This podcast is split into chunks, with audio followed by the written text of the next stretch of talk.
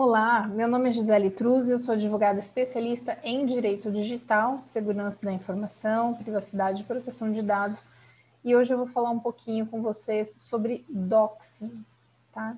É, doxing é um termo em inglês, né, D-O-X-X-I-N-G, que vem sendo utilizado mais atualmente, é, e eu acabei falando sobre esse assunto com uma jornalista da revista Época, e é, acabei anotando algumas questões aqui para gravar esse podcast para vocês, porque acho que vocês devem já estar tá ouvindo falar sobre doxing e não sabem direito do que se trata. Então vamos lá.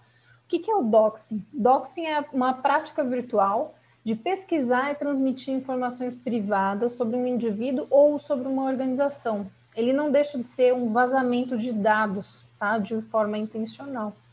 Então, a gente tem duas situações muito comuns aí que acontecem no doxing. É, o vazamento de questões de interesse público, que seria a veiculação de informações que deveriam ser públicas ou que de fato vieram à tona, como, por exemplo, questões do governo, questões sobre presos, presos políticos, é, monitoramento da população, caso que o Snowden denunciou, né, que envolve os Estados Unidos, então, que são de fato questões de interesse público que deveriam vir à tona ou já vieram à tona. E também tem outras questões que são da vida privada de um indivíduo. E esse indivíduo, mesmo sendo muitas vezes uma pessoa exposta politicamente, ela também tem sua privacidade resguardada. Então, é, dentro da prática de doxing, a gente tem informações que podem ser públicas, elas estão aí divulgadas abertamente na internet, mas associadas elas causam impacto à privacidade de alguém. E esse é que é um grande problema. Então, começando aí, primeiramente das questões do ponto de vista público, né? Tomando como por um exemplo a divulgação dos dados do presidente da República, a gente já tem a Lei de Acesso à Informação, a LAI, né? Lei número 12527 de 2011, é que lá no artigo 22, ela dispõe que as informações que puderem colocar em risco a segurança do presidente, vice-presidente e seus respectivos familiares são classificadas como reservadas e devem permanecer sob sigilo até o término do mandato. Isso significa dizer que vazar informações né, uh, do presidente da República, no caso, é é um motivo de crime, né? É um crime, é uma violação. E aí a gente também tem no nosso Código Penal, no artigo 153 do Código Penal, o crime de divulgação de segredo, né? Para nós aí, meros mortais, é, que não somos é, politicamente expostos, né? O crime praticado, caso eu pegue uma informação sua, privada, e divulgue na internet, o crime praticado pode ser a divulgação de segredo, no artigo 153 do Código Penal. A divulgação de segredo é um, é um crime, né, uma conduta com pena de detenção de um a seis meses ou multa, tá?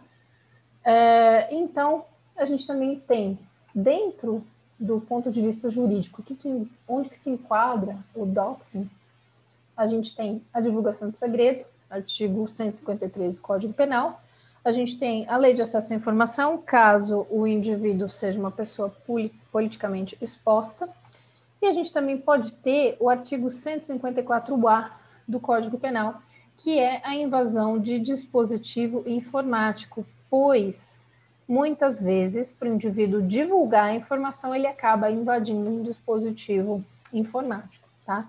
Então, a prática do doxing, a prática da divulgação do segredo, né, do conteúdo sigiloso, pode vir aí em decorrência de uma invasão de dispositivo informático. Além disso, a gente também tem é, uma outra, um outro resultado aí que pode, pode acontecer. É, essa, essa informação divulgada, pensando que seja uma informação privada, né, ela pode ser divulgada no intuito de difamar, caluniar, ameaçar o alvo dessa informação, né? Essa vítima.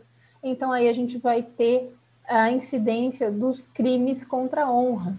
Então, calúnia, injúria, difamação os crimes ali previstos no artigo 139, 140, 141 é, do Código Penal, se a divulgação dessa informação é, tiver esse intuito de caluniar, de difamar, de injuriar o indivíduo. Também pode ter o crime de ameaça, né? Quando eu vou eu, é, divulgo essa informação ameaçando o indivíduo, né? De novas divulgações também. Posso ter o crime de é, ameaça, que está no artigo 147 do Código Penal. A gente também tem a nossa Lei de Segurança Nacional, que ali no artigo 13 classifica também como crime a comunicação ou entrega é, de informações classificadas é, como sigilosas pelo governo brasileiro. Então, se a gente estiver falando de divulgação de informação do presidente da República com esse viés, a gente pode ter a, a interferência aqui da Lei de Segurança Nacional também. Então, o doxing uh, ele já é regulado pela nossa legislação. A gente já tem dispositivos legais suficientes para o enquadramento jurídico do doxing, tá? Uh, quem seriam as vítimas mais comuns de doxing? Né? Empresas, indivíduos, né? pessoa física? Tanto empresas quanto indivíduos, eles estão expostos, né? Mas certamente acho que o, o maior alvo são pessoas, né? Pessoas públicas, celebridade, né, ou profissionais muito reconhecidos em suas áreas, eles correm um maior risco. Qual é o modus operandi mais comum de quem pratica o doxing? É, via de regra, muitas das pessoas que praticam o doxing, elas não usam técnicas que são ilegais em si. Elas fazem pesquisas simples, mas super detalhadas pelo Google, né, pela internet. Então, dedicando aí algum tempo de pesquisa e cruzamento de informação, a chamada engenharia social, é possível que a gente encontre vários documentos eh, e informações, até rotuladas como confidenciais, numa simples pesquisa na internet. Isso não é difícil de acontecer. Aí eu sugiro a vocês, né, o dever de casa, pesquisem por confidencial, confidenciais ou confidential uh, em inglês, aí no Google, vocês vão encontrar várias coisas classificadas como confidenciais, informação que não deveria estar aí. Então, já por esse ponto, a gente consegue encontrar com uma simples pesquisa na internet informações restritas e que não deveriam estar publicadas ali, tá? Então, muitas das técnicas não são ilegais, né, propriamente ditas, mas uh, há uma, uma prática, né, há uma uma série de tarefas, né, de, de atividades aí executadas que podem chegar é, na divulgação desses documentos. Um outro exemplo, a publicação de fotos na internet com tags de geolocalização.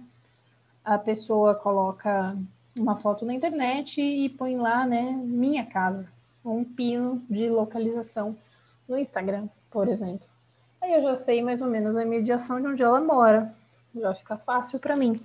E isso, em várias situações, você pode procurar por geolocalização, né?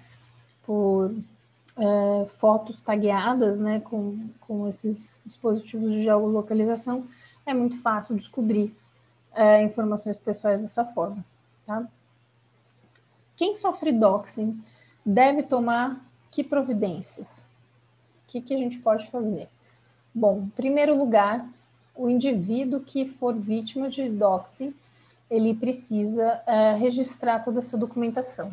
Ele precisa é, materializar, melhor dizendo, tá? Então, a vítima de doxing, a vítima de qualquer violação, ela precisa materializar essa documentação, tá? Então, tire prints do que for publicado, salve não somente no seu celular, é, use softwares que gerem provas digitais é, imparciais, como Original Mind, Verifact.